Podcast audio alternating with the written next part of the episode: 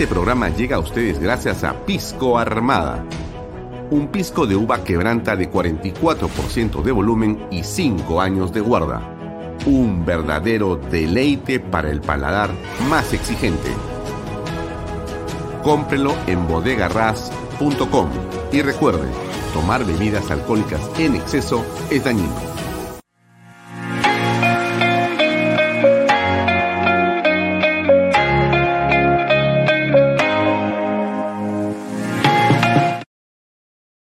Coldwell Banker Realty Bienes Raíces. Para invertir o vender bienes raíces en Miami, Florida, Coldwell Banker. Coldwell Banker, la número uno hace 23 años en Estados Unidos y la número uno en Florida con más de 12 billones en ventas. Comuníquese con Jimena Prele al WhatsApp 001-305-904-0631. Coldwell Banker Realty, bienes raíces. Delop.pe. Somos especialistas en transporte de carga regular. Transporte de concentrados de mineral. También transportamos material y residuos peligrosos y diseño y construcción en todo el Perú. Ubíquenos en nuestra web delob.pe. ¿Qué tal amigos? ¿Cómo están? Buenas noches. Mi nombre es Alfonso Vallarrera. Gracias por acompañarnos en una nueva edición de Bahía Talks por Canal B, el canal del Bicentenario.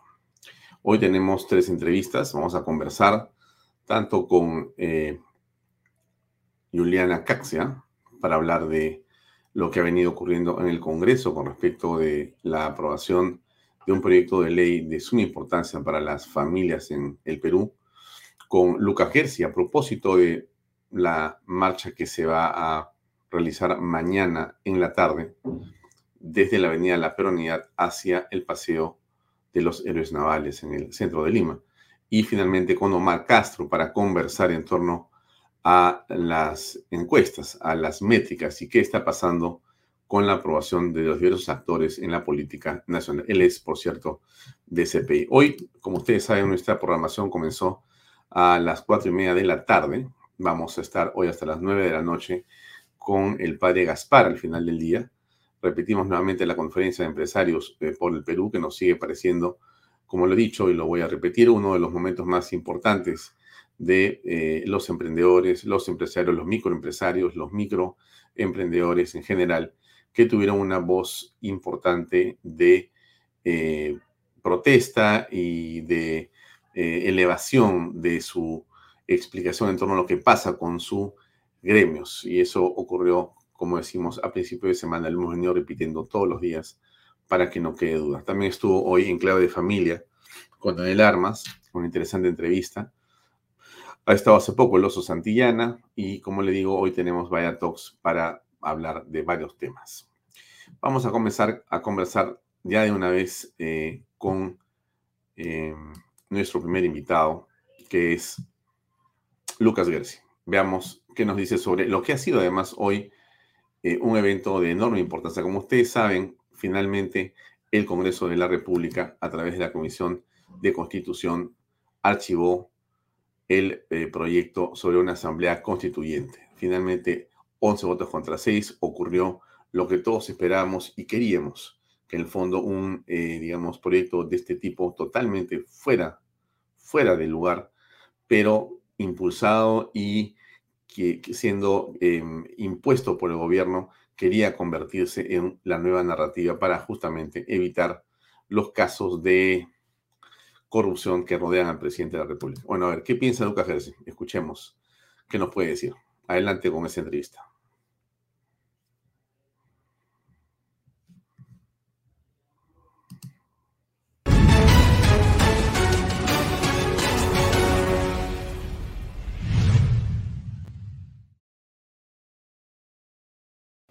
¿Qué tal, Lucas? ¿Cómo estás?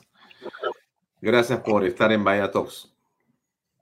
Hola, estimado Alfonso, gracias por la invitación y siempre súper contento de poder acompañarte en el programa. Buenas noches.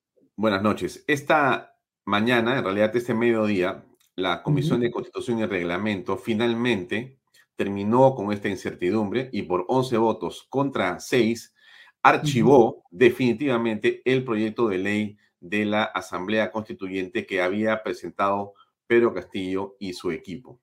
¿Cuál es tu impresión al respecto? Yo eh, en realidad aplaudo la decisión que ha tomado la Comisión de Constitución del Congreso. Es muy importante que se haya tomado esta decisión, ¿no es cierto? Pero también hay que tomar en consideración eh, que esta no es una guerra ganada, sino que solamente es una batalla ganada cuando se proponen propuestas que van en contra del ordenamiento constitucional, que tienen una vocación autoritaria, tenemos que, eh, digamos, rechazarlas sin ningún tipo de ambigüedad y rechazarlas lo más rápido posible. No se puede ceder frente a quienes hacen propuestas dirigidas a menoscabar el orden constitucional. Entonces, lo que ha hecho la congresista Patricia Juárez está muy bien, ¿no? Plantarse de manera firme, no aceptar ceder un milímetro a la gente que estaba proponiendo la Asamblea Constituyente, eso está muy bien, pero mientras este gobierno sigue en el poder, este gobierno encontrará maneras de volver a proponer la Asamblea Constituyente, posiblemente encontrará maneras de eh, buscar desestabilizar en el país o inclusive dar algún tipo, llevar a cabo algún tipo de acción al margen del, ordenamiento constitucional. Entonces, a mantener las alertas prendidas, a mantener la movilización democrática encendida, porque las masas se combaten con las masas, pero es una victoria muy importante para la democracia la que hemos tenido esta mañana. ¿no? Entonces, dos, cosas sobre lo que tú dices, Lucas. La primera es, en efecto, eh, podemos pensar que esta batalla ha sido ganada, pero lo que no podemos pensar es que esta guerra ha sido ganada por una razón muy sencilla. Esta es una declaración de hace unas horas de la vicepresidenta Dina Boluarte. Dina Boluarte dice, por dónde caminamos, la gente nos pide nueva constitución. Ellos están eh, en, este, eh, en esta gira nacional con estos consejos de ministros descentralizados, asusando a la población para que cierren el Congreso y para que haya nueva Asamblea Constituyente, para que haya Asamblea Constituyente muy al margen de lo que diga el Congreso de la República. Entonces, bien dices tú, esto no ha terminado con lo que ha pasado, se ha ganado esta batalla, perfectamente se marchó al archivo, pero van a continuar. ¿Qué más pueden hacer ellos? ¿Es masa contra masa, como dices tú? Bueno, hay otros proyectos de ley que están en el Congreso y todavía no han sido rechazados. Por ejemplo, el, proyecto de ley de Margot Palacios. Puede ser que busquen reactivar las firmas que estaban haciendo a favor de la Asamblea Constituyente.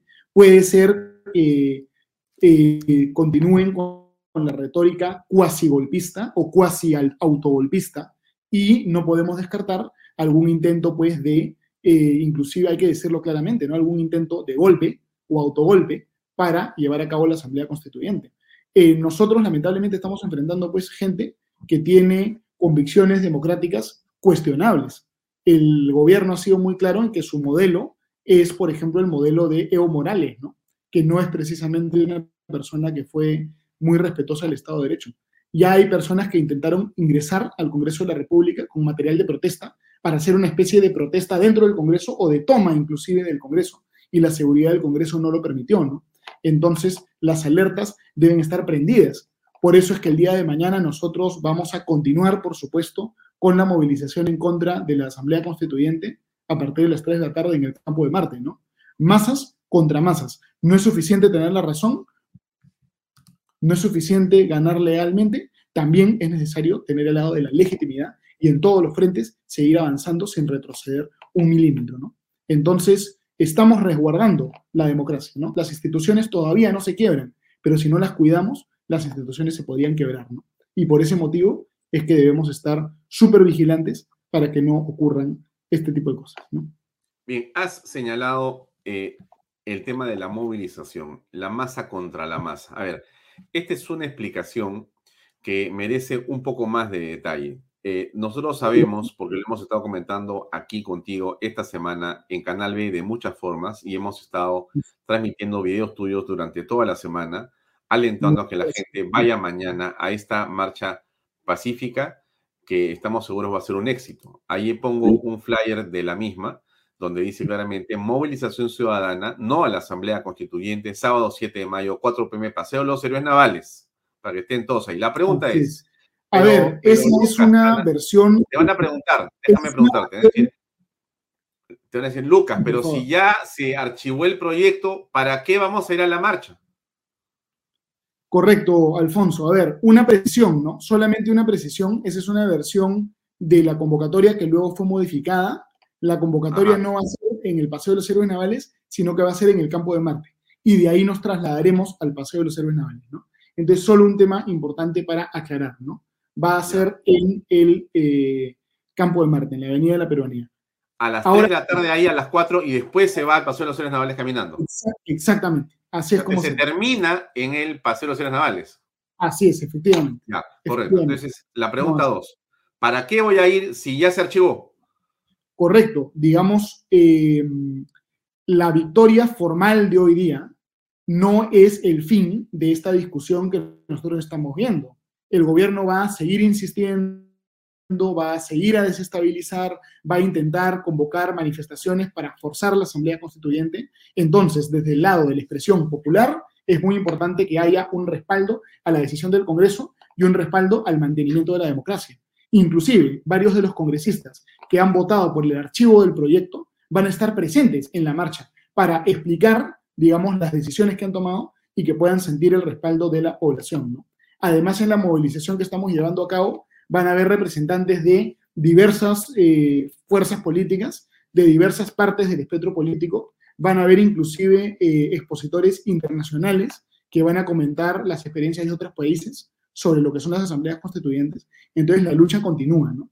Muy importante la votación de hoy día, pero si bajamos la guardia y pensamos que ya se terminó todo y nos desmovilizamos, puede ser que perdamos la democracia, ¿no? Entonces, mientras esté este gobierno en el poder, no puede haber desmovilización de las fuerzas democráticas. Bueno, entonces percibo por lo que estás comentando. Ese es definitivamente mi Percibo por lo que estás comentando que va a ser una jornada, la de mañana, también de cierta pedagogía, de cierta docencia por el tipo de expositores que van a ir. Sí, claro, por supuesto. Digamos, se trata de poder no solamente hacer una catarsis, lo cual está muy bien, no solamente manifestar un sentimiento popular, lo cual está muy bien, sino también de informar, ¿no? Entonces, por eso es que van a haber algunas personas que van a hacer el uso de la palabra para informar. Ya. Este uso de la palabra se va a llevar sí a cabo en el Paseo de los Héroes Navales, ¿correcto? Después de la movilización, ¿es correcto? Efectivamente, Alfonso, es correcto. Totalmente correcto. Muy bien. Ahora, ¿cómo, cómo interpretas el presupuesto eh, millonario que el gobierno destina más bien a que la Asamblea Constituyente se lleve a cabo? Pongo el spot simplemente que está corriendo, ¿no es cierto? Que es el spot que hemos visto en redes sociales y que tiene que ver con que el gobierno promueve esto eh, a ver, ¿tú, tú tienes una apreciación legal sobre el mismo. Te lo, pongo mientras lo conversamos, por favor. Adelante. nueva constitución, cacho. Esta es una aspiración de los pueblos dale, dale, dale. no solo de hoy. Sí, claro, a ver, eh, Alfonso, lo que yo pienso que ocurre aquí es que el gobierno está mal empleando los fondos del Estado. El año 2018, si mal no recuerdo, el Tribunal Constitucional emitió una sentencia referida a la policía estatal. Y en esa sentencia se dijo para qué sirve la publicidad estatal y para qué cosas no sirve la publicidad estatal. Entonces, el Estado puede hacer publicidad para difundir temas vinculados a las funciones del Estado. Por ejemplo, puede difundir eh, la fecha para pagar el impuesto a la renta, para hacer la declaración del impuesto a la renta. Puede difundir información, por ejemplo, sobre la campaña de vacunación, ¿no? ¿Dónde va a ser? ¿En qué horario? Puede difundir temas de interés público que tienen que ver con la función del Estado, pero no puede ser una campaña política. Entonces, claramente se están mal empleando los fondos públicos. Y además, si hubiera un referéndum, si se llegara un referéndum, que creo que no ocurrirá, pero que podría ocurrir, eh, claramente habría una infracción de la neutralidad electoral totalmente flagrante, totalmente flagrante. Entonces, yo considero que este tipo de situaciones deben ser investigadas por el Ministerio Público, por la Contraloría General de la República y también por el Congreso de la República. Y yo invoco a los congresistas de la República de bancadas democráticas que envíen oficios para que se pueda aclarar este tema, porque evidentemente hay una mala utilización de los fondos del Estado. Eh, en relación a los consejos de ministros descentralizados que se están llevando a cabo en el país, eso también es un uso de recursos públicos porque están dirigidos a una campaña determinada del, del gobierno. No es con el ánimo de escuchar a la población, sino de asusar a la población. Evidentemente, claro, evidentemente ahí, Alfonso, también hay una, una mala conducta funcional que podría dar lugar a responsabilidad administrativa o inclusive responsabilidad civil o penal también, porque la función pública tiene que ejercerse para obtener el interés público, cuando uno es autoridad, y no para hacer campaña. ¿no? Entonces ahí también podría haber responsabilidad, ¿no? Ahí también podría haber responsabilidad, definitivamente. hay un sonido que tenemos. El teléfono. Ya, ahora sí, por todos lados están sonando, pero estamos, estamos bien. Ya, para ir cerrando la conversación, eh, Lucas, eh, ¿estás ahí? ¿Me escuchas? hay algunos problemas de Internet que siempre se pueden presentar. Vamos a ver si logramos superarlos para seguir conversando con Lucas Gersi, que nos cuenta que mañana es el evento eh, central em, de esta movilización no a la Asamblea Constituyente.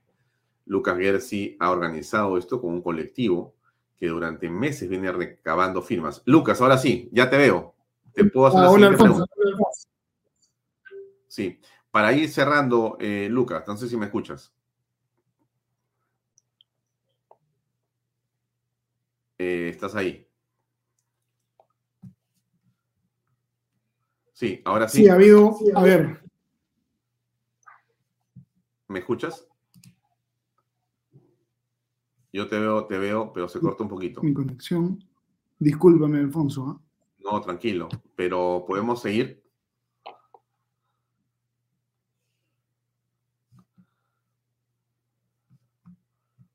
Acá estamos, ¿ah? por si acaso. Suele pasar que se puede cortar porque estamos en el mundo de las comunicaciones. Sí, estimado Alfonso, ahora sí.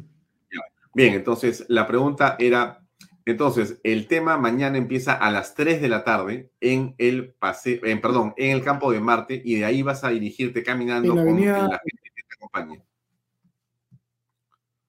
Te escuchamos. Así es, efectivamente, Alfonso. Ahí los esperamos, los esperamos mañana para manifestar nuestro respaldo al sistema democrático y nuestro rechazo a la pretensión de instalar una dictadura, un gobierno autoritario en el país, ¿no es cierto? Se ha ganado esta mañana una batalla muy importante y yo saludo, celebro la decisión de la Comisión de Constitución del Congreso, pero todavía hay muchas, eh, muchos desafíos democráticos que tenemos que resolver, ¿no? Entonces, los esperamos mañana ahí vamos a estar.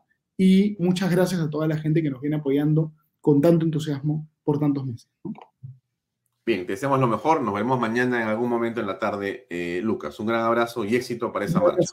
Alfonso. Muchísimas gracias, buenas noches y gracias por la invitación. Seguimos conversando. Gracias.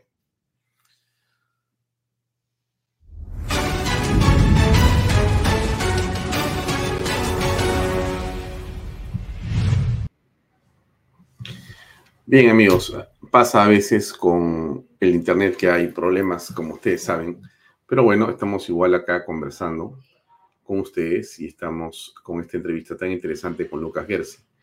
Ahora bien, hay poco tiempo, pero hay que pasar al siguiente tema que tiene que ver con este proyecto de ley que el día de ayer y ha continuado el debate el día de hoy, pero que ya pasó a eh, digamos, que el presidente lo observe, lo promulgue, que tiene que ver con la, digamos, prerrogativa que ahora tendrían los padres de familia para poder saber qué cosa es aquello que les van a colocar en los textos escolares a sus hijos. Cosa, por cierto, que ha despertado una protesta y una enorme, digamos, suspicacia, por llamarlo de alguna manera, de un grupo de personas. Pero hemos querido consultar con una especialista que es Juliana Caxia, que ustedes la conocen, ha estado con nosotros en otros programas. Ella es una eh, investigadora y una profesional en el campo de la educación y le hemos querido preguntar qué cosa hay exactamente detrás de este, de este proyecto de ley, por qué la protesta de un lado ¿Qué significa lo que está pasando en el Congreso? Vamos a comenzar con ella a continuación. Acaba la entrevista.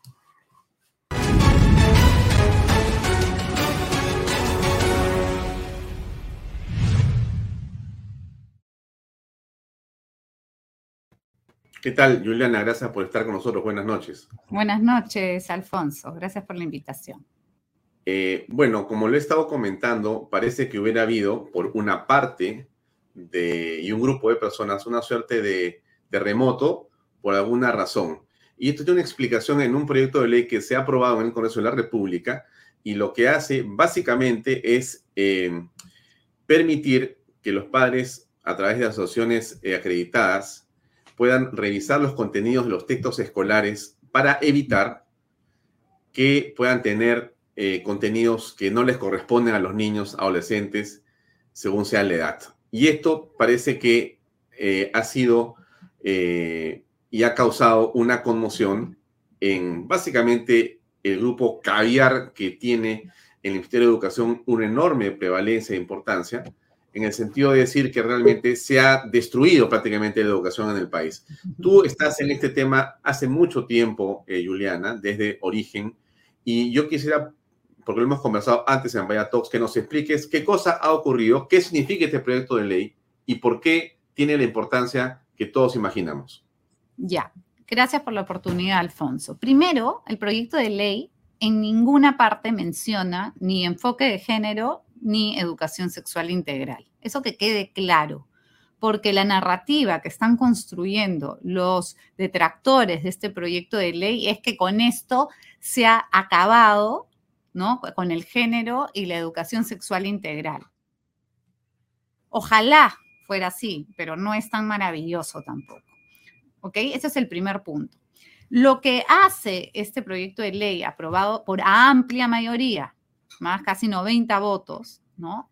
Es regula el ejercicio de un derecho humano y de un derecho constitucional, artículo 13 de la Constitución Política del Perú. Los padres somos los primeros educadores de nuestros hijos en aspectos de índole moral y de valores. Más o menos este, eso es lo que, eso es lo que dice el artículo 13, ¿no? Entonces, en este ejercicio de ser los primeros educadores de nuestros hijos y artículo 5 de la Ley General de Educación, de participar en la educación escolar de nuestros hijos, lo que se hace este proyecto de ley es decir, ¿cómo vamos a participar? O sea, ¿cómo vamos a ejercer este derecho en materia de materiales educativos? Que no solamente es educación sexual o género o lo que los señores dicen, historia, cualquier tipo de texto escolar, ¿no? en el cual nosotros podemos opinar, porque acá hay otro punto importante, Alfonso, que quiero que todos entiendan. Bueno fuera que nos dé poder a los padres para decir si un texto va o no va simplemente emitir opinión.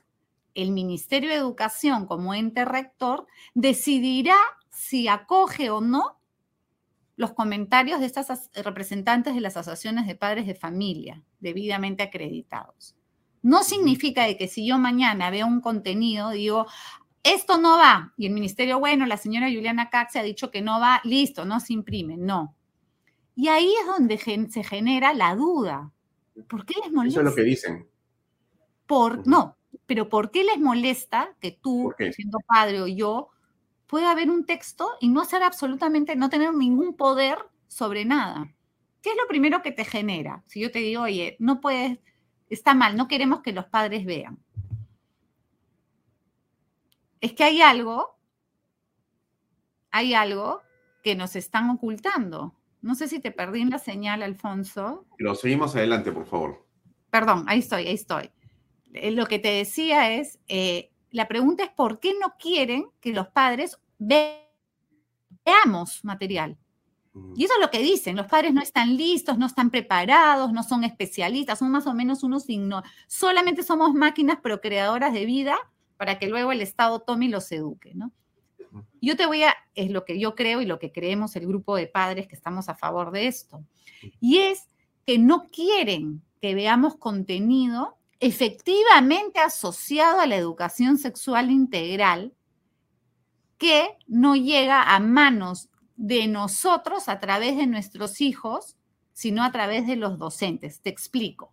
La educación sexual integral tiene como característica en la a, la, a la hora de impartirlo en que se hace de manera presencial, sobre todo en estos espacios que se llaman tutorías. ¿ok? Entonces, en las tutorías, si tú recibes, revisas cualquier manual de educación sexual integral de ONGs, de otros países o lo que sea, tú te vas a dar cuenta que el espacio en el cual se imparte la educación sexual integral, integral, que no es lo mismo que educación sexual, integral es una manera de educar en sexualidad, es en estos espacios de tutoría de manera presencial. Los niños nunca van a llevar un libro a casa donde diga educación sexual integral y yo voy a decir, ay, mi- mira, les están enseñando a masturbarse. No, eso no va a pasar. Va a pasar que lo que hay son manuales para docentes, donde se les indica cómo implementar la educación sexual integral. Y lo que ellos no quieren que veamos son esos manuales. Porque si no, ¿cuál es el problema? ¿Ellos qué creen? Que yo no puedo ver el texto de historia del Perú que compro yo con mi plata santillana, voy, lo recojo, lo miro, lo forro, le pongo etiqueta, ¿no? Con el nombre de mis hijos, viene la tarea, ya. Eso no es el tema. ¿Cuál sería el problema? Me estoy yendo otra vez, ¿no? No, te estoy escuchando, no hay problema. Hay un poco de problemas de, de señal, pero te escucho. ¿Cuál sería el problema con que yo lo vea un poquito antes? Si igual me voy a quejar después y voy a hacer escándalo, como ellos dicen. ¿Cuál sería? No, lo que ellos no quieren es algún tipo de ma- material que está oculto para los padres de familia. Y ellos mismos son los que vinculan en su narrativa la educación sexual integral, cosa que no se menciona en el proyecto de ley. La pregunta es, ¿por qué es que tienen tanto, digamos, eh, terror porque veas los manuales y que te, te des un poco más de detalle? ¿Por qué? Me- me- me- si me das tres segundos, yo te explico. Voy a pararme un minuto. No, dale, por favor. Este es en vivo, amigos, por eso es que a veces se ve esta señal de esta manera o tenemos esto, pero ajá, acá nos ha traído todo el material, Julián. Excelente, excelente, gracias. Mira, Adelante. te voy a explicar. Esto que ves acá es la guía para implementar la educación sexual integral, recurso educativo dirigido a docentes de educación básica regular. Si tú ves, acá tú tienes el logo del Ministerio de Educación, el del Bicentenario del Perú, y tienes este, que es Plan Sí. International. Plan International es la ONG que ha, firmado un convenio con el Estado peruano para hacer varias cosas a nivel educativo y entre ellos implementar la educación sexual integral. Hay pruebas de eso, está el convenio firmado y tal. Plan International lleva 27 años trabajando en el Perú, sobre todo en regiones como Loreto, Ucayali, Cajamarca, Arequipa y las zonas eh, de Lima, tipo pueblos jóvenes, ¿no? Eh, al- a- a- zonas más, digamos, alejadas del centro de Lima, por decir, de Lima metropolitana. Nosotros hemos tenido acceso a todo el material que utiliza Plan International desde hace varios años en Loreto para implementar programas de educación sexual integral a través de sus eh, talleres y charlas. Esto es un, po- un poquito algunos que hemos recibido, como pueden ver acá dice Loreto Plan International. ¿Esto qué quiere decir? Que estos manuales son el insumo y la materia de los mismos manuales, son manuales para los monitores, para los que van a implementar, los que implementan, acá dicen cómo hacer las sesiones, de la misma ONG que está encargada por el MINEDU para hacer la educación sexual integral en nuestro país. Es decir, son los encargados por el Ministerio de Educación del Perú de educar en sexualidad a nuestros niños peruanos. Solamente para ponerte un ejemplo, acá hay un manual que se llama Niñas, al, Niñas diversas al poder, guía práctica para activistas. Plan International Loreto, ¿ok? En la página, eh, ahorita te voy a decir, solamente para que vean quién está a cargo de hacer el material de nuestros niñitos, de nuestros niños, ¿no? En la página 21 de este manual, que dice, no es feminismo, son feminismos. Ahí no sé, ahí se ve. Ahí abajo hay unos dibujitos. Acá. Sí. Como estoy acá, acá. Sí. Acá dice, tú puedes casar, quedarte soltera, casarte con un hombre, casarte con una mujer, tener una relación abierta. Por ejemplo, este tipo de material que están usando. Programa Nuevas Masculinidades Igualitarias. Este programa es exactamente el mismo término que han, eh, ha presentado un proyecto de ley, si no me equivoco, Ruth no estoy muy segura sobre cómo hacer programas de masculinidad igualitaria. Miren el gordito del material. Y acá básicamente lo que le dicen a los niños es, tú perteneces a un sistema de privilegios, hay que deconstruirte y volverte a construir. No tengo aquí el de los derechos sexuales y reproductivos, pero en el de derechos sexuales y reproductivos, eh, lo presentó ayer el congresista Muñante en el Congreso, dice literalmente que las niñas, niñas, no adolescentes, no jóvenes, niñas, tienen derecho a tener relaciones sexuales si ellas así las quieren se promueve el aborto, inclusive hay sesiones donde dicen que hay que facilitarle a las niñas y que ellas mismas escriban los lugares cercanos a su casa donde se, eh, se, practican abortos seguros, ¿no? Tienes también, informándonos sobre, sobre salud sexual y reproductiva, NN cosas, ¿no? Tienes promoción de la sexualidad, ninguna mención al matrimonio salvo para lo que es matrimonio infantil. No hay ninguna, eh, en todos estos manuales que yo los he revisado todos, no hay ninguna eh, referencia al amor, al matrimonio, a la familia solo en plural, familias, y promueve como cosa normal la masturbación, eh, el uso de anticonceptivos, y el único que no menciona es la planificación natural de la fertilidad, ¿no? Y todo esto te lo dice claramente sin permiso de tus padres. Promueve el inicio prematuro de las relaciones sexuales y de cualquier otro de tipo práctica para niños de todas edades, sentirnos seguras de nuestro cuerpo. Esto que yo te he mostrado son manuales para lo que vendrían a ser los docentes o como dicen ellos los promotores, los que están ahí. Esto es Loreto, este es el material que viene de la sede central en, Reino Unido de Plan International, los mismos que en Minedo les está encargado de hacer la educación sexual. Esos son los manuales que, de alguna manera, o los contenidos que van a ser eh, reeditados o puestos en, acción, en, forma, para que sean los que se imparten en nuestro país. Eso, como yo tengo acceso a esta información y la que he visto y la que al final se ha compartido, digamos, con los congresistas, como el, congresista Muñante, la congresista Aguayo, todos los que eh, han defendido y han promovido esto, este, este proyecto de ley, el, congresista Edras Medina, quien ha sido el, el que lo presentó, eh, eh, ellos han visto este material, como les digo, y viendo todo esto, a mí me queda claro, a mí como que me, ahorita me, me, arrogo la representación, digamos, de los padres que, que a través de redes sociales hemos apoyado esto. ellos no quieren que veamos este tipo de cosas.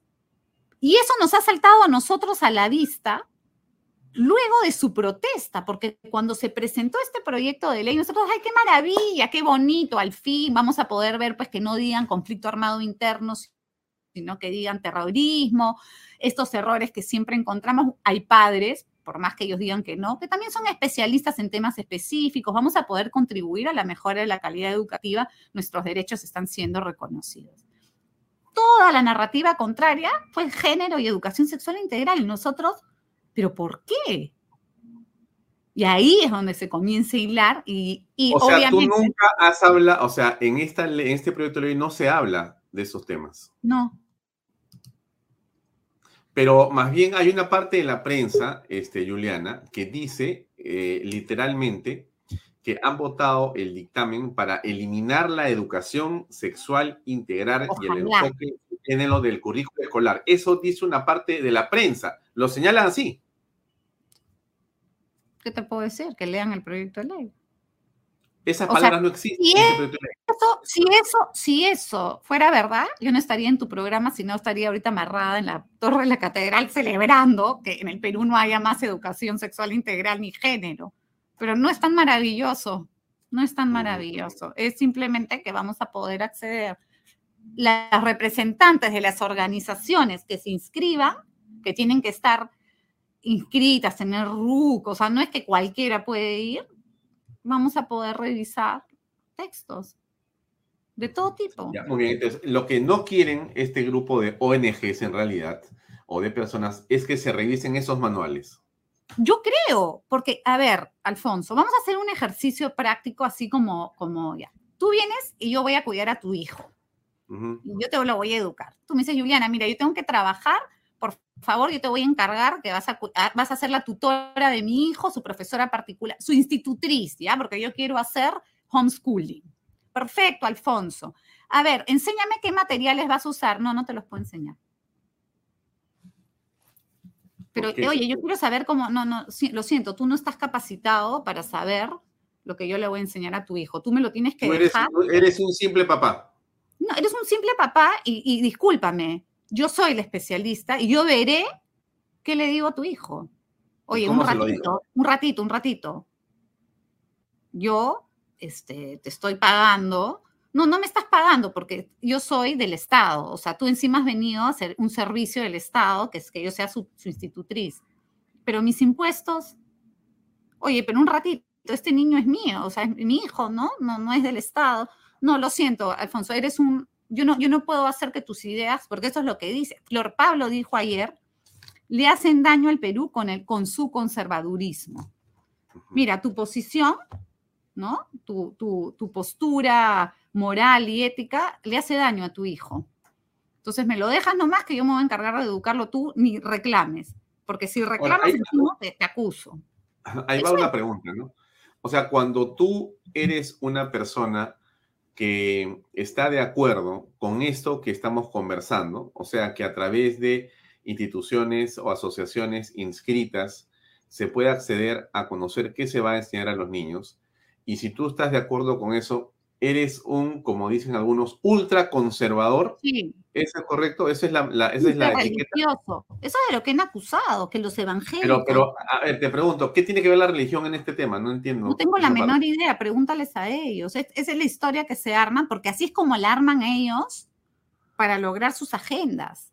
En realidad, me da la impresión, Juliana, que atrás de esto básicamente hay un negocio para estas personas. A ver, Eso es lo que Plan. International en el año 2017 recibe 35 millones de dólares de la cooperación internacional para implementar cinco proyectos hasta el 2022.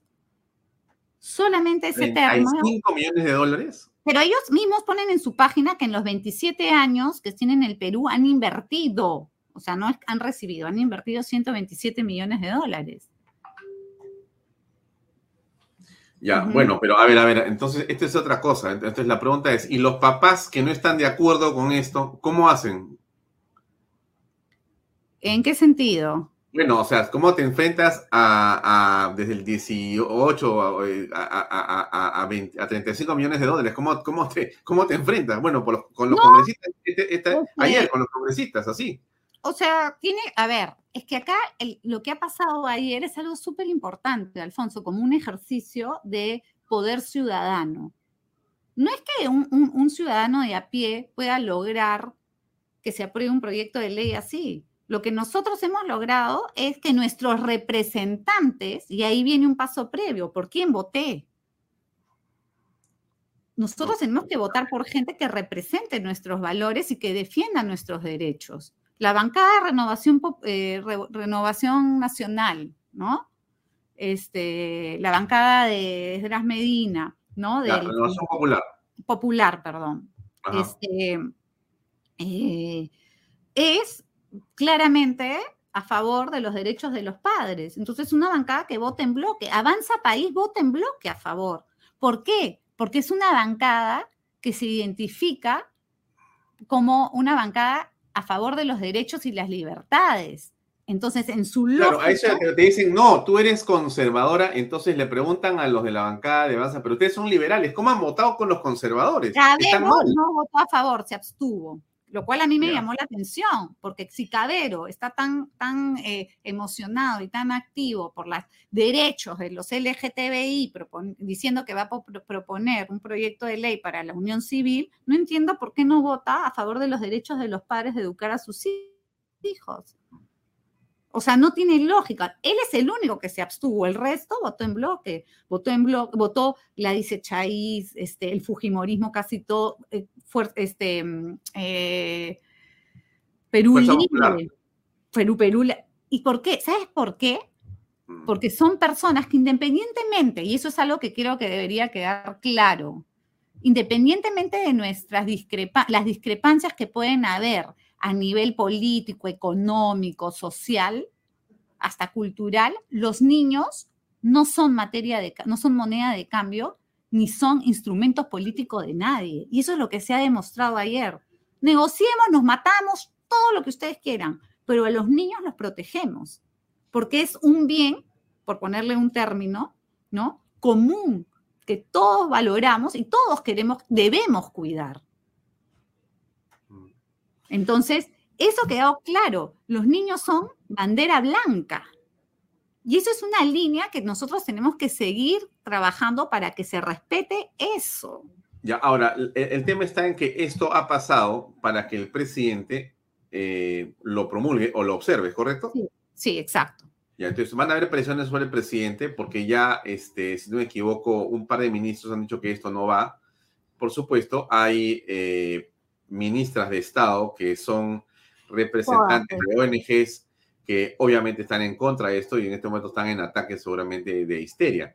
Pero en realidad eh, me da la impresión que el presidente de la República, a pesar de todos los problemas que tiene, y una buena parte de los ministros van a, a aprobar esta ley y va eh, finalmente a, a aprobarse y, y, y, convertirse en ley de la República. Y hay que reglamentarla, ¿no? Hay que reglamentarla y luego que, que, poder utilizarla, digamos, que sea efectiva y no quede ahora, ahora, vamos a ver, la última, la última pregunta para no quitarte más tiempo.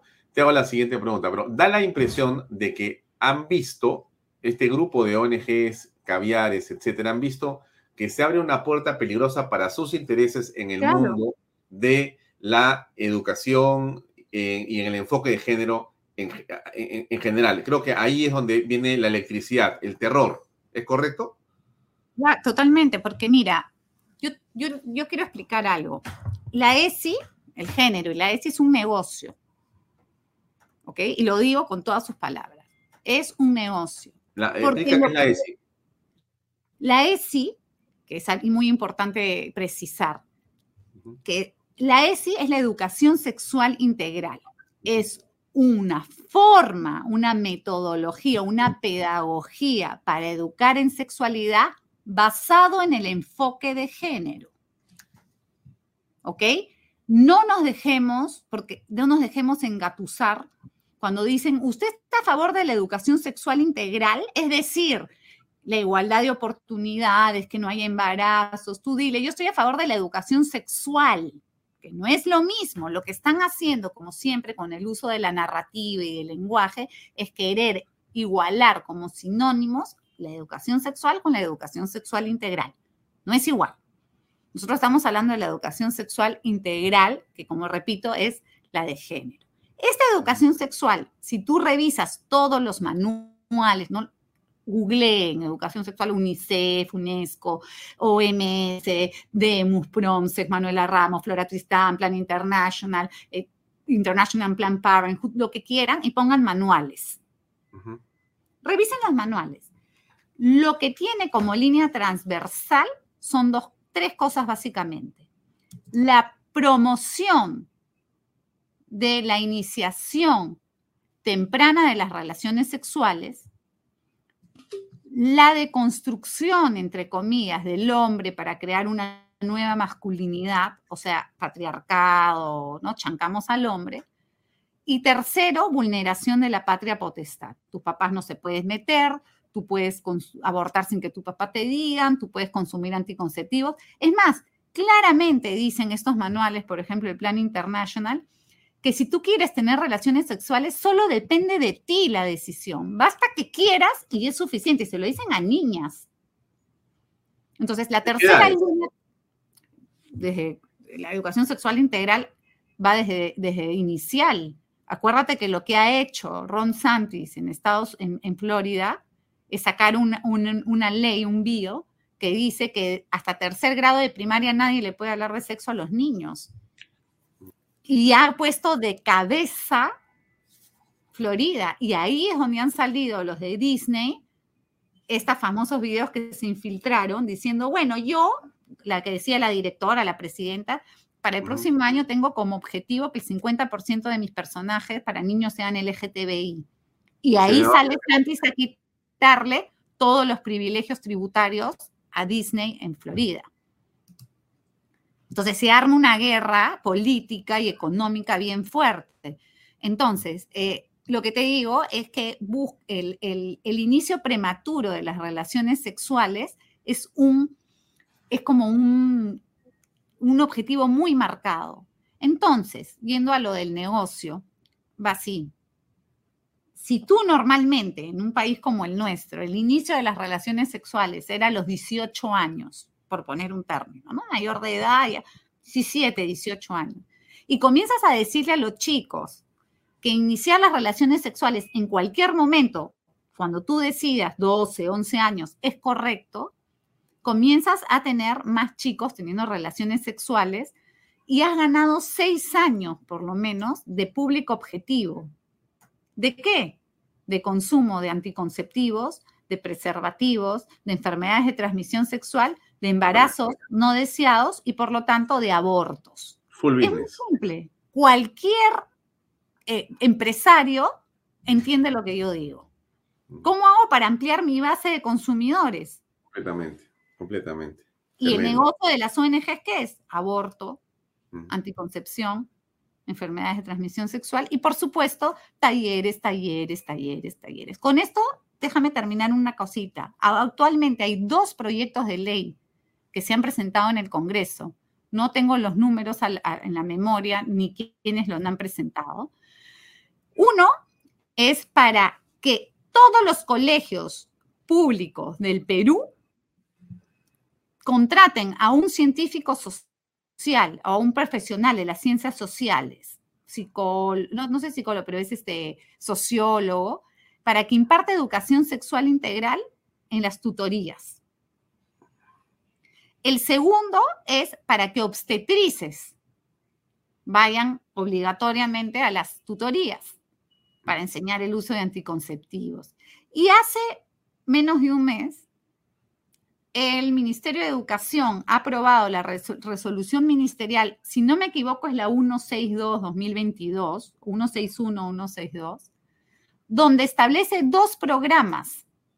Uno, que es precisamente que vaya un profesional de ciencias sociales obligatorio a todos los colegios, bla, bla, bla, bla, bla, bla, para dar talleres contra el la violencia de género y otro programa que busca hacer talleres para los tercero, cuarto y quinto de media sobre habilidades emocionales. Los dos programas aprobados con contrato de personas, viajes para monitorear que se esté implementando esto en los colegios de, ¿no? de todo el Perú, ha costado al, le va a costar al Ministerio de Educación 320 millones de soles por año, de los cuales casi o más del 60 o 70% se va en personal, que es el que van a contratar para dar los talleres, para ir donde los profesores, para los monitores. ¿De dónde crees tú que salen estos profesionales de las ciencias sociales? Impresionante. Bueno, eh, Juliana, eh, te comprometo, en verdad, la próxima semana me gustaría dedicarme bastante más tiempo que ahora, porque creo que hay que hablar mucho de este tema. Te agradezco mucho por tu A ti, tiempo Alfonso. y, y te comprometo para la próxima semana. Gracias por estar con. Talks. Muy amable. Cuídense, chao, chao. Gracias. Buenas noches. Bien, amigos.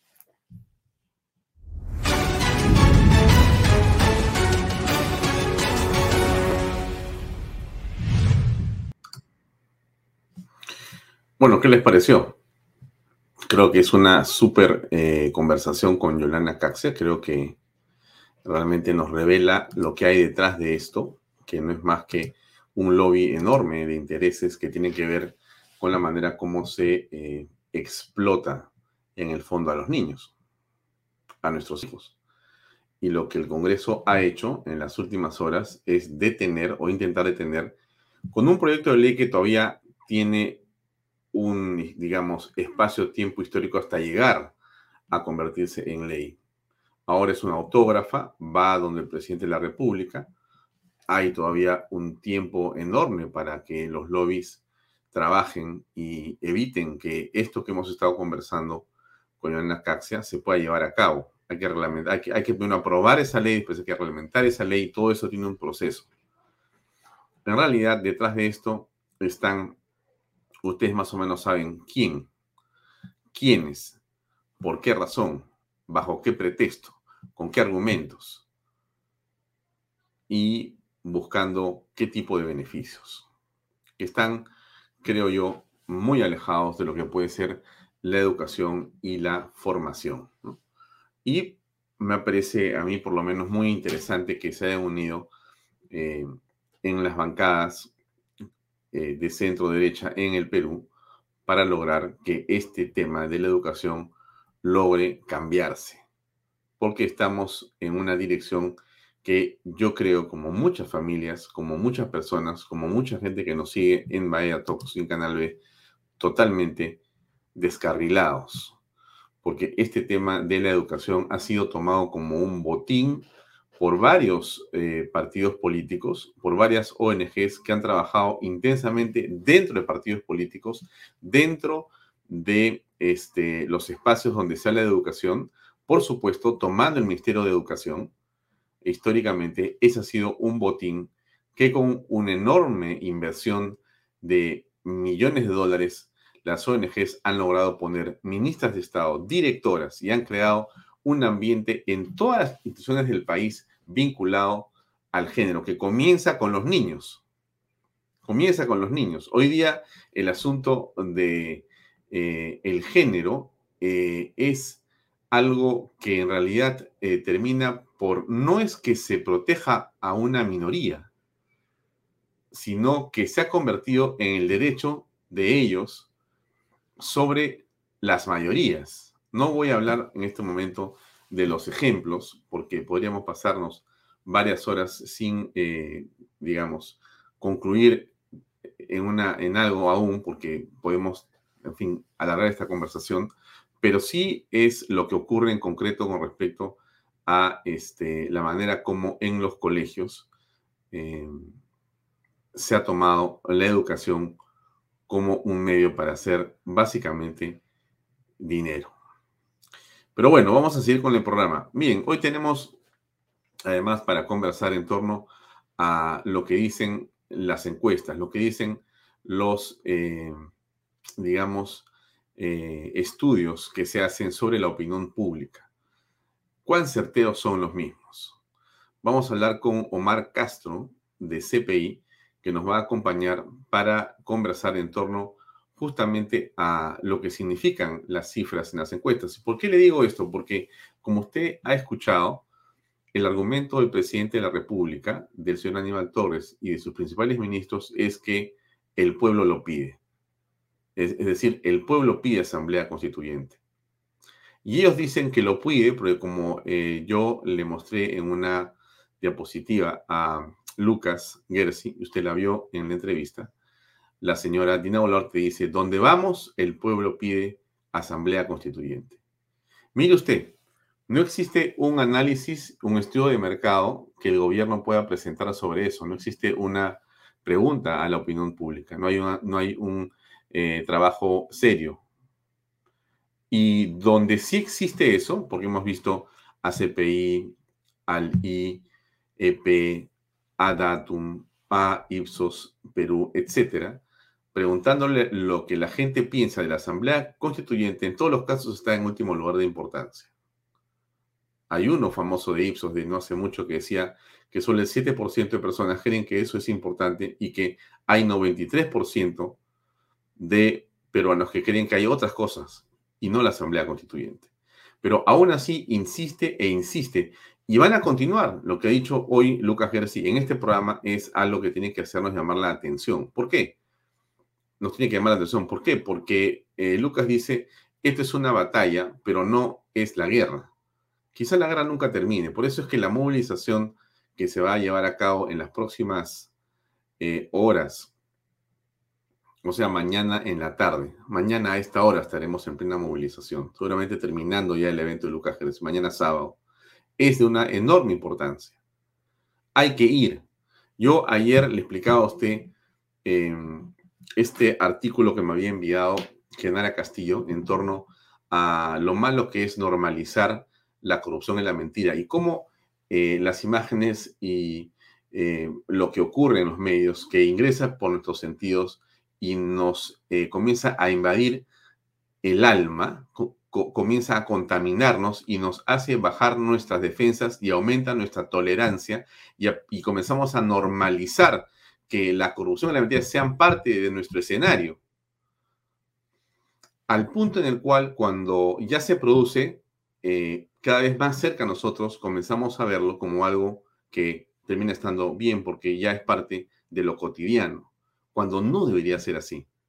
Y cuando uno va a marchas como la de Lucas Gersi, lo decía ayer, lo que uno hace es más bien el efecto inverso, es decir, cómo te juntas, estás y compartes la experiencia de marchar con personas que piensan como tú, que la verdad es lo importante, que la anticorrupción es algo que tenemos que tener presente siempre, que la familia tiene un valor supremo, que defender la democracia y las instituciones es algo que tenemos que estar a los peruanos juntos siempre, y te sientes uno al lado del otro, con tu camiseta de Perú, marchando pacíficamente para entonces demostrar que, como dice Beatriz Azcarate, las calles, las calles pueden ser también de los ciudadanos y de los patriotas. Entonces, esta reunión de mañana es central, por eso es que yo me he permitido durante toda la semana eh, incentivarlos ustedes a que puedan ir cuando, cuando, cuando puedan en la tarde y dense un salto desde la Avenida de la Peranidad hasta el Paseo de los Héroes Navales y estar ahí. Ese entusiasmo a mucha gente que no tiene esperanza ahora, que está preocupada, cree que esto no tiene solución, pues dése una vuelta por esa marcha. Yo le aseguro que usted va a salir con otro ánimo de ahí. Va a ser bueno, eh, digamos, ser parte de esta terapia política social. Bien, conversemos con Omar Castro, que está con nosotros ya conectado aquí. Omar, ¿cómo estás? Buenas noches.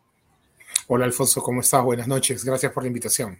No, a ti gracias. Hoy es viernes, este, todos tenemos que hacer y has tenido la enorme amabilidad de acompañarnos un rato para conversar sobre lo que a mí me parece también y por lo que nos piden aquí en Vaya Talks, eh, bueno, ¿cómo aprecias tú este discurso que tiene el gobierno que dice que ellos encuentran que el pueblo pide, el pueblo pide eh, asamblea constituyente y es una voz que tendrá que ser escuchada tarde o temprano, ¿no es cierto? Bueno, ¿cómo, cómo maneja, cómo se maneja eso en términos de la estadística? Porque tú, tú eres un hombre que mide, es un hombre que reflexiona sobre los números y lo que la gente piensa tú lo conviertes en cifras, en guarismos. Bueno, pero cuando yo te digo, oye Omar, mira, lo que pasa es que yo creo que por lo que eh, me han dicho una esquina de la plaza, yo te aseguro que eso es lo que piensan los demás. A ver, ¿cómo se analiza esto? ¿Qué importancia tiene en este sentido y acá los estudios de mercado en la opinión pública? Bueno, eh, han habido ¿no? varios estudios de mercado de diversas empresas de investigación sobre eh, la importancia, la prioridad de en este momento plantear eh, una, reforma constitucional mediante la, constitu mediante la instalación de una asamblea constituyente.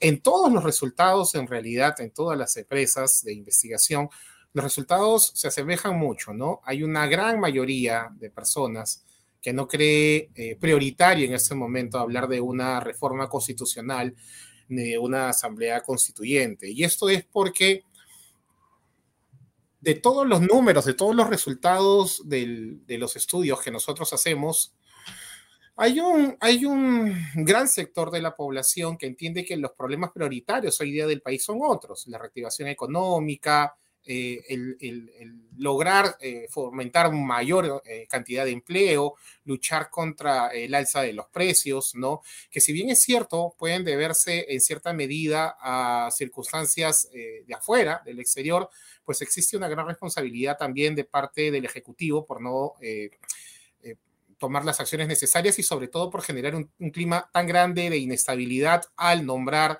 ministros tan, tan cambiantes, ¿no? Eh, sin ninguna experiencia y que constantemente a raíz de la, de la presión mediática eh, por todo lo que se investiga terminan cambiando de un momento a otro a, cada uno en su cartera para nosotros, y, y de alguna manera, en, esto basado en la introducción que tú hacías, Alfonso, cuando hablabas de lo de Ipsos y lo de nosotros, Ipsos de alguna manera preguntó orden de prioridades de las, de las situaciones, ¿no? De la población. Y un 7% en esa medida de la población veía que era importante, era prioritario en realidad, esa, era, esa, es la definición, prioritario, hablar de una reforma constitucional o de, o de implantar una asamblea constituyente.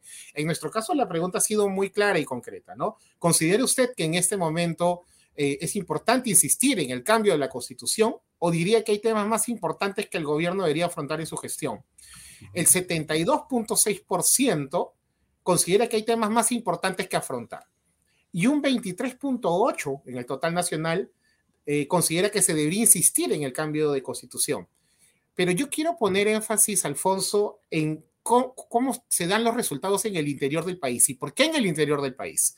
Porque de alguna manera el interior del país, eh, desde antes de la segunda vuelta, es la que le dio el respaldo al presidente Castillo, ¿no? Y durante los primeros dos o tres meses quizás eh, fue la espalda del presidente, eh, donde la aprobación era mayor que la desaprobación. Luego en septiembre esto cambió totalmente. Entonces, en el interior del país, el 68.8% de los peruanos piensan que hay temas más importantes que afrontar.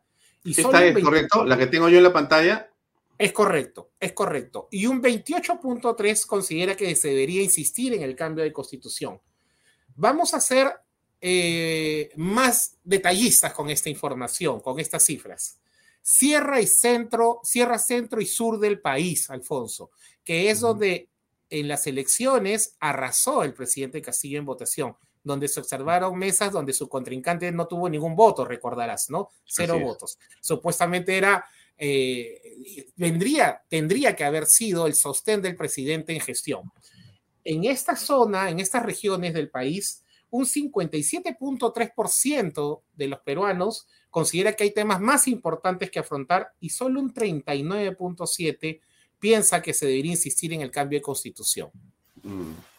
Estas cifras, Alfonso, eh, son incómodas para la gestión definitivamente, ¿no? Cada vez que sale a hablar un ministro, lo he visto en estos días a raíz de, los resultados de, nuestro estudio de, opinión, eh, salen a hablar mal de las encuestas, que no le creen a las encuestas, legitiman a las encuestas.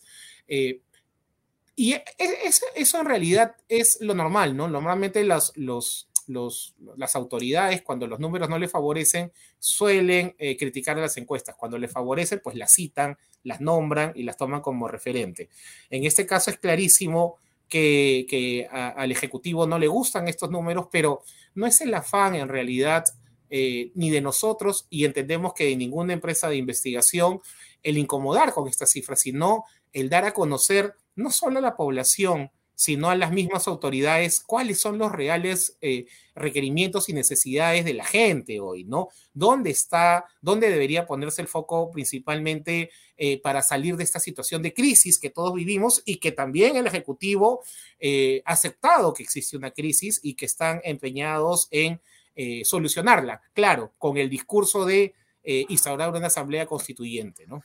Ahora, también es el Congreso de la República, estimado Omar, que tiene una situación que no puede ser para nada positiva, porque como institución se le aprecia, como dice también eh, el estudio que ustedes han preparado hace unos días, que hay una desaprobación de 83.6%, ¿no?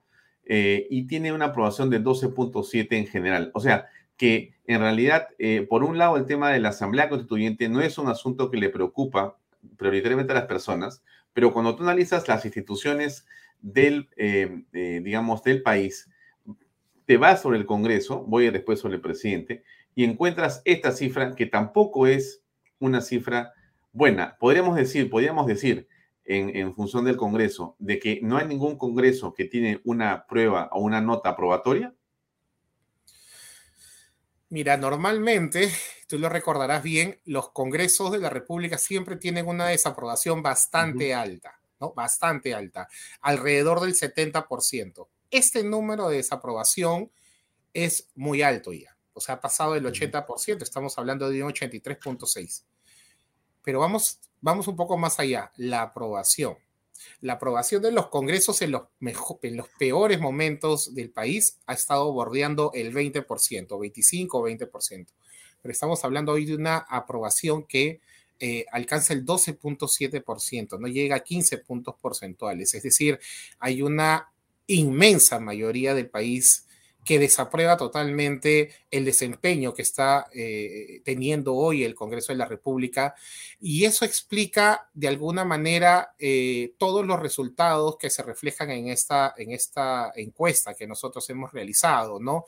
El descontento de la gente. Hacemos una pregunta en algún momento que si dejase o, o cuál sería la mejor forma de que el presidente Castillo dejase la, presidencia de la República, ¿no?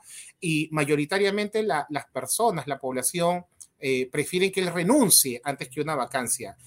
Mm. Y vamos a tratar de analizar esto. ¿Por qué? Porque para las personas la vacancia es también un sinónimo de inestabilidad. ¿No? Y el dejar, eh, obviamente, quien vaca al presidente es el Congreso de la República. Un Congreso con más de 80% de aprobación creo que tampoco tiene la legitimidad eh, expresa de poder vacar a un presidente. Entonces, por eso la respuesta mayoritaria de las personas, casi un 66%, prefiere que el presidente renuncie ¿no? al cargo de presidente. Eh, ¿Y qué concluimos ahí de toda la información que hemos brindado en esta encuesta? De que mayoritariamente las personas en el país desean que el presidente no continúe como presidente que renuncie, que se convoquen elecciones generales, no elecciones solo para elegir un presidente, sino también a un presidente y a un nuevo Congreso de la República, ¿no? Inmediatamente. Entonces, esa es la línea de lo que hoy está eh, exigiendo la población peruana, que el presidente no continúe, que renuncie, que se convoque de inmediato elecciones generales, eh, es la solución y lo que hoy día dice el pueblo. Eh, hoy hay eh, voceros del partido de gobierno que ganó, que suelen decir, como tú decías hace unos minutos, la gente pide asamblea constituyente, el pueblo pide asamblea constituyente, como si esa fuese la solución, ¿no? Eh, pero eso no es lo que pide la gente. En todo caso, Alfonso, porque en los últimos días, luego de publicar nuestra encuesta, nos han preguntado y sí nos han hecho eh, la observación de ¿por qué nosotros no preguntamos abiertamente si las personas quieren un cambio de constitución o no, una reforma constitucional, si está a favor o en contra de una reforma constitucional? Y lo vamos a hacer, lo vamos a preguntar, pero también vamos a preguntar inmediatamente si consideran que esa reforma constitucional deba ser llevada por esta gestión. ¿No? Y si consideran que esa reforma constitucional deba darse eh, con este Congreso, o, con, o, o mejor dicho, antes de que se vaya esta, eh, tanto este Ejecutivo como eh, Poder Legislativo. Creo que de alguna manera, y es la, sería la forma correcta de preguntar en realidad cuál es el contexto en el cual las personas se sienten mucho más cómodos. Mm. Ahora, me llama la atención porque es de todas maneras una situación, eh, digamos, interesante para conversar. Cuando ustedes preguntan a la gente, señora o señor, dígame por favor, si usted aprueba o desaprueba el desempeño público de la Policía Nacional. Y qué curioso, la aprueban 46 y la desaprueban 47%. O sea, es casi, casi, con margen de error, mitad, mitad, ¿no es cierto? O sea, eh, y eso es un, me da la impresión, no sé, este, un porcentaje muy alto de aprobación también. ¿No crees? En un país donde prácticamente la corrupción se ha institucionalizado, Alfonso, el hablar casi de un 50% de aprobación de una institución como la Policía Nacional, creo yo, es un mérito. Cuando todo está totalmente desprestigiado, hablar de una mitad del país que aprueba el desempeño de la Policía Nacional es un mérito. Si lo comparas con la aprobación de las Fuerzas Armadas, que es el cuadro siguiente, hay una diferencia abismal entre la aprobación y la desaprobación de uno y otra institución, ¿no? Y eso podría deberse a que la Policía Nacional tiene un contacto mucho más cercano, tiene un contacto directo con la población civil y es ahí donde existen actos de corrupción y donde la sociedad civil los percibe más. Las Fuerzas Armadas, por su parte, no tienen ese contacto con la población civil y esos actos de corrupción, eh, de coimas, eso que se suele ver. Casi 70% eh, aprueba la Fuerza Armada y apenas 25% la desaprueba. Es una cosa importante. Es bastante importante, es bastante importante. Y si te das cuenta, en el interior del país, el 73.3% del país aprueba el desempeño de las Fuerzas Armadas, que es donde las Fuerzas Armadas, cuando, cuando hay desastres, cuando hay eh, eh, desgracias o fenómenos eh, de la naturaleza, acude a, a hacer labores ¿no? de apoyo a las comunidades más alejadas del país. Y ese número de alguna manera está reconociendo ese trabajo que las Fuerzas Armadas hacen en silencio. Ahora, en la Sierra Sur, en el Sierra Sur y Centro, hay casi 80% de gente que aprueba la labor y el desempeño de la Fuerza Armada. Es notable, ¿eh? Muy notable. Es correcto, es correcto. Y, mm. y eso es por el trabajo eh, que algunos conocemos que suele desempeñar las Fuerzas Armadas en el interior del país. Mm. Ahora, bueno, regresando al tema este, del, del eh, presidente de la República. Eh, su aprobación, déjame poner el cuadro que corresponde al presidente de la República. Acá está, acá está, acá está, acá está, acá está. Dame un segundo y lo pongo para que lo podamos ver todos. Aquí está, aquí está. Voy a poner el, el, el que está este, desglosado, que es este.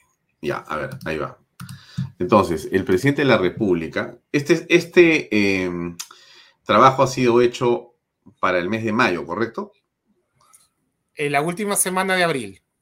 Claro, claro, lo han publicado ustedes creo que el 2 o 3 de mayo, ¿no? Este, este, este, esta semana prácticamente, ¿no es cierto? E, es correcto, el 2.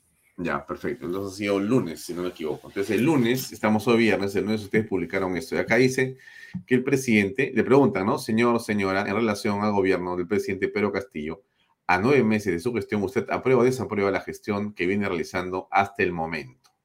Aprueba 21%, desaprueba 72%. Bueno, 21.2%, contra desaprobación 72.5%. En Lima es muy fuerte la, la, la desaprobación, 83% de desaprobación y apenas 12.4. Donde está mejor el presidente es sin duda en eh, la Sierra Centro y Sur. 33.1% lo aprueba y 62.2% lo desaprueba.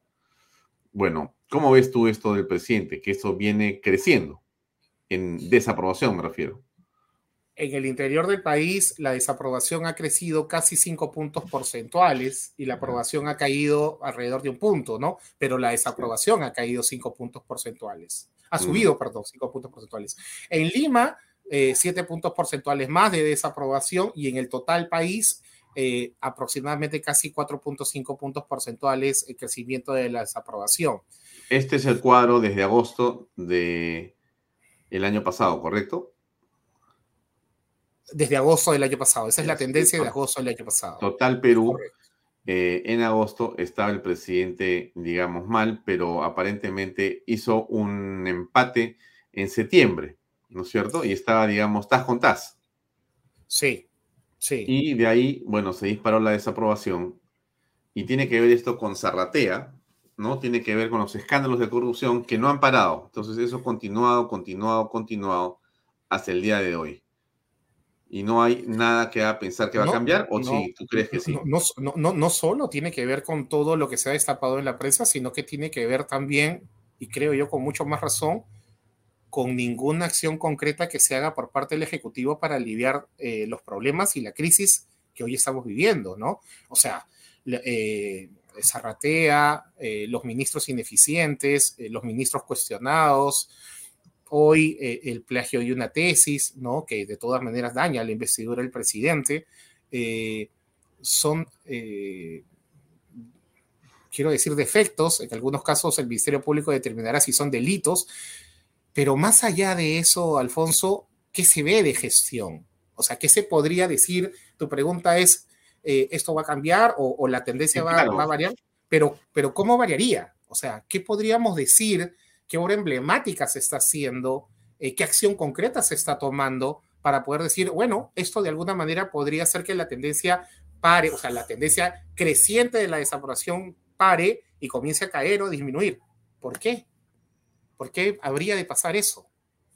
O sea, no, no, no, vemos nada y, a diario nosotros lo conversamos con distintos profesionales, con distintos políticos y, no, y en realidad nos hacemos la misma pregunta, ¿no? O sea, eh, qué está haciendo la gestión. Mm. Ahora, sin embargo, también escuchas, este, Omar, que no va a pasar nada, ¿no? Que hay un grupo de gente, de analistas políticos que te dicen, este hombre se va a quedar.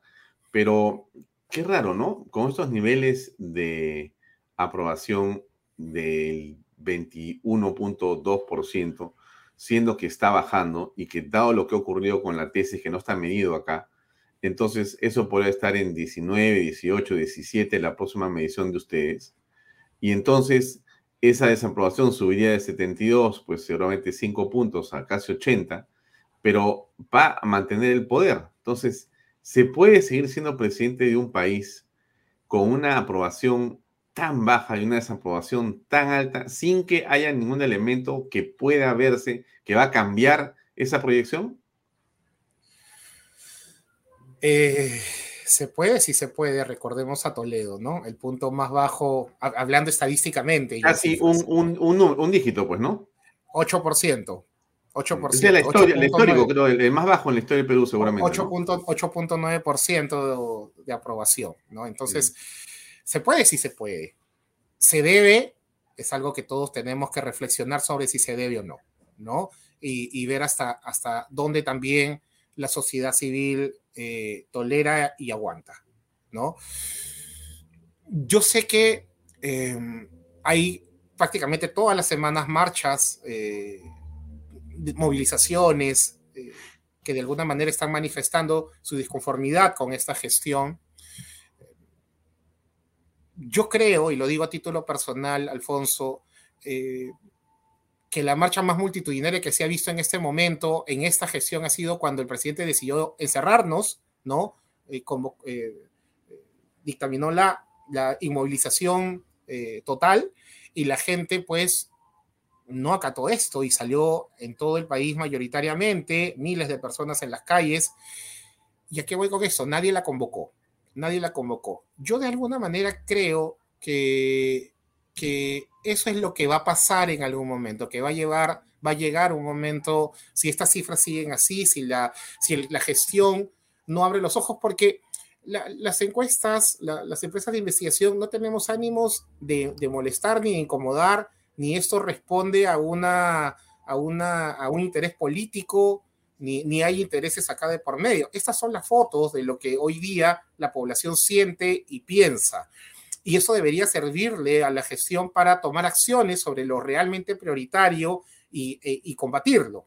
Entonces, si esto no ocurre, como estamos viendo hasta el día de hoy, y la única bandera de defensa es la Asamblea Constituyente, pues vamos a llegar a un, un momento de total hartajo y donde los jóvenes se van a hartar como en noviembre del 2020 y van a salir eh, en inmensas cantidades a las calles y cuando sale la población a la calle, creo que ya hemos visto qué es lo que pasa, ¿no? O sea, mm. eh, no hay poder político que aguante a las personas en las calles, ¿no? Mm, sí.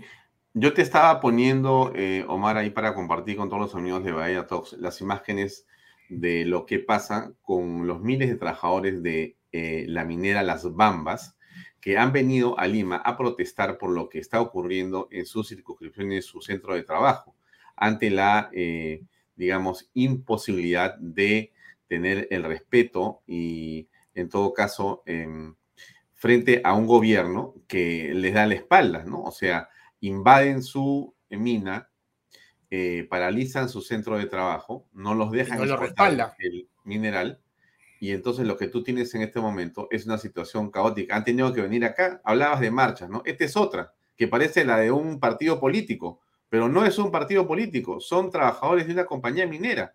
Esto va a ir para peor. ¿Qué piensas?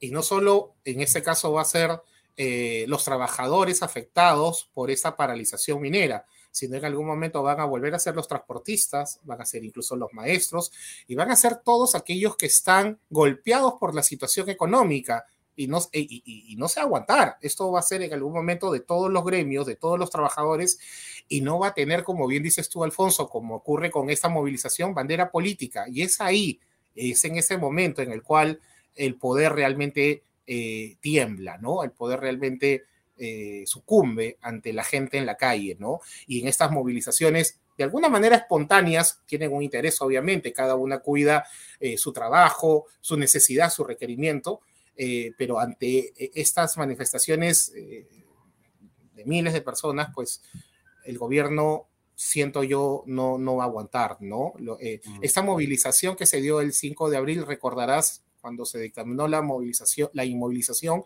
le afectó al gobierno y gravemente. Fue un error eh, bastante grande y lo que pudimos ver, Alfonso, fue miles de personas en las calles. Eh, eso, eso creo yo podría ser de alguna manera, eh, podría llevar al fin de la gestión, ¿no? Mm. Si es, que, si es que la gestión y el gobierno no toma cartas en el asunto, porque acá no se trata, discúlpame, Alfonso, no se trata eh, de querer que se vayan porque se vayan, ni con ningún título político de por medio, ¿no? O sea, creo que a todos nos encantaría que la gestión que gobierne el país tenga el color que tenga, le vaya bien, porque significaría que a todos no va a ir bien, ¿no? Entonces, pero obviamente acá las cosas no están caminando, hay una crisis que no está siendo bien manejada y, se está haciendo sentir cada vez más. Mm. Quisiera una pausa de los auspiciadores unos segundos y terminar para preguntarte por Jorge Muñoz, el alcalde Bacao. Vamos, amigos, a una pausa y regresamos enseguida con más con Omar Castro, por favor. Invierta en terrenos en Paracas con Los Portales, ubicados a solo 25 minutos del aeropuerto de Pisco y ahora a muy poco tiempo de Lima por la nueva autopista. Por eso los terrenos aquí se revalorizan rápidamente. Regístrese y aproveche las ofertas online. PBM Plus, proteínas, vitaminas y minerales y ahora también con HMB, recuerde, vainilla y chocolate. No olvide que el ejercicio favorece su sistema inmune y que una buena alimentación es su mejor defensa. Compre PBM en boticas y farmacias a nivel nacional. Para más información, visite la web pbmplus.p y sígalos en Facebook y en Instagram. Delop, especialistas en transporte de carga regular, transporte de concentrado de mineral, también transportan material y residuos peligrosos y diseño y construcción en todo el Perú. Entra a la página web delop.p. Pisco puro armada, pisco de uva quebranta de 44% de volumen y 5 años de guarda un verdadero deleite para el paladar más exigente. Pisco Puro Armada, cómprelo en bodegarras.com. Y no se olvide que tomar bebidas alcohólicas en exceso es dañino. Bien, eh, Omar, para terminar, el alcalde Jorge Muñoz fue vacado eh, a principios de semana y la pregunta es, ¿no se va en olor de multitud, sino en eh, olor más bien de eh, reprobación, ¿no es cierto? 52% de personas desaprueba su gestión y el 35% la aprueba. ¿Cómo aprecias esto para terminar? Podríamos decir que Jorge Muñoz tuvo muy mala suerte porque al año de gestión le llegó la pandemia, ¿no? Pero déjame decirte, Alfonso, que existen eh, varios alcaldes, tanto distritales como provinciales, que en plena pandemia tienen niveles muy altos de aprobación, lo cual significa que hicieron bien las cosas, que tomaron eh, acciones y decisiones concretas que de alguna manera coadyuvaban a la lucha contra la pandemia y se pusieron al frente de sus eh, ciudades, distritos o provincias para ayudar a combatirla.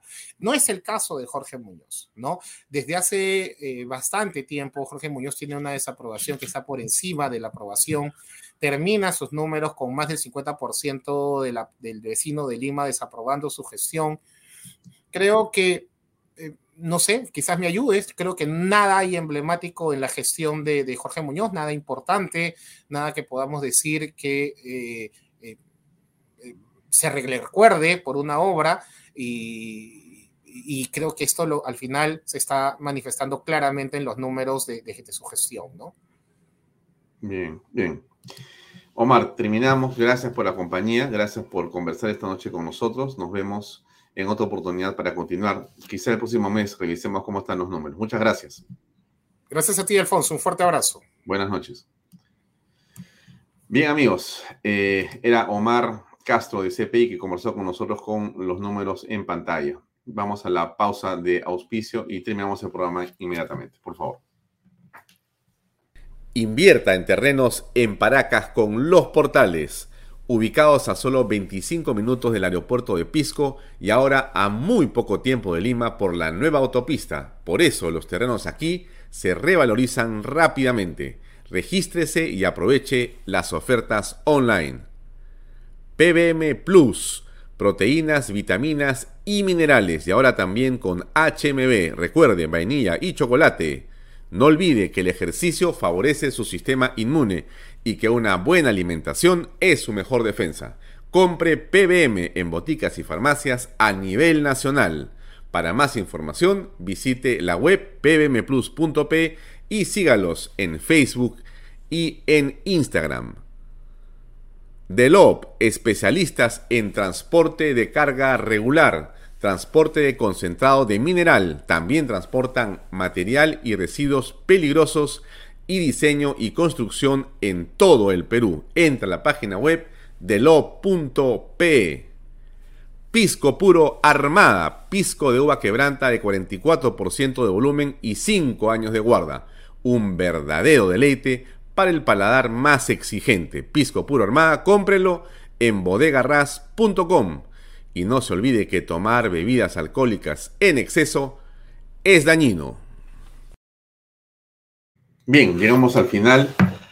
A todas las madres, mi abrazo, mi respeto, mi cariño y el deseo de parte de todo Canal B que la pasen este fin de semana con los seres que más quieren, con sus hijos.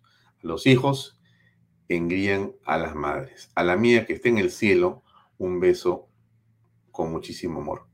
Gracias y nos vemos el día lunes a las seis y media. No se olvide que mañana es el día de la marcha. Nos vemos. Gracias. Este programa llega a ustedes gracias a Pisco Armada un pisco de uva quebranta de 44% de volumen y 5 años de guarda. Un verdadero deleite para el paladar más exigente. Cómprelo en bodegarras.com y recuerde, tomar bebidas alcohólicas en exceso es dañino.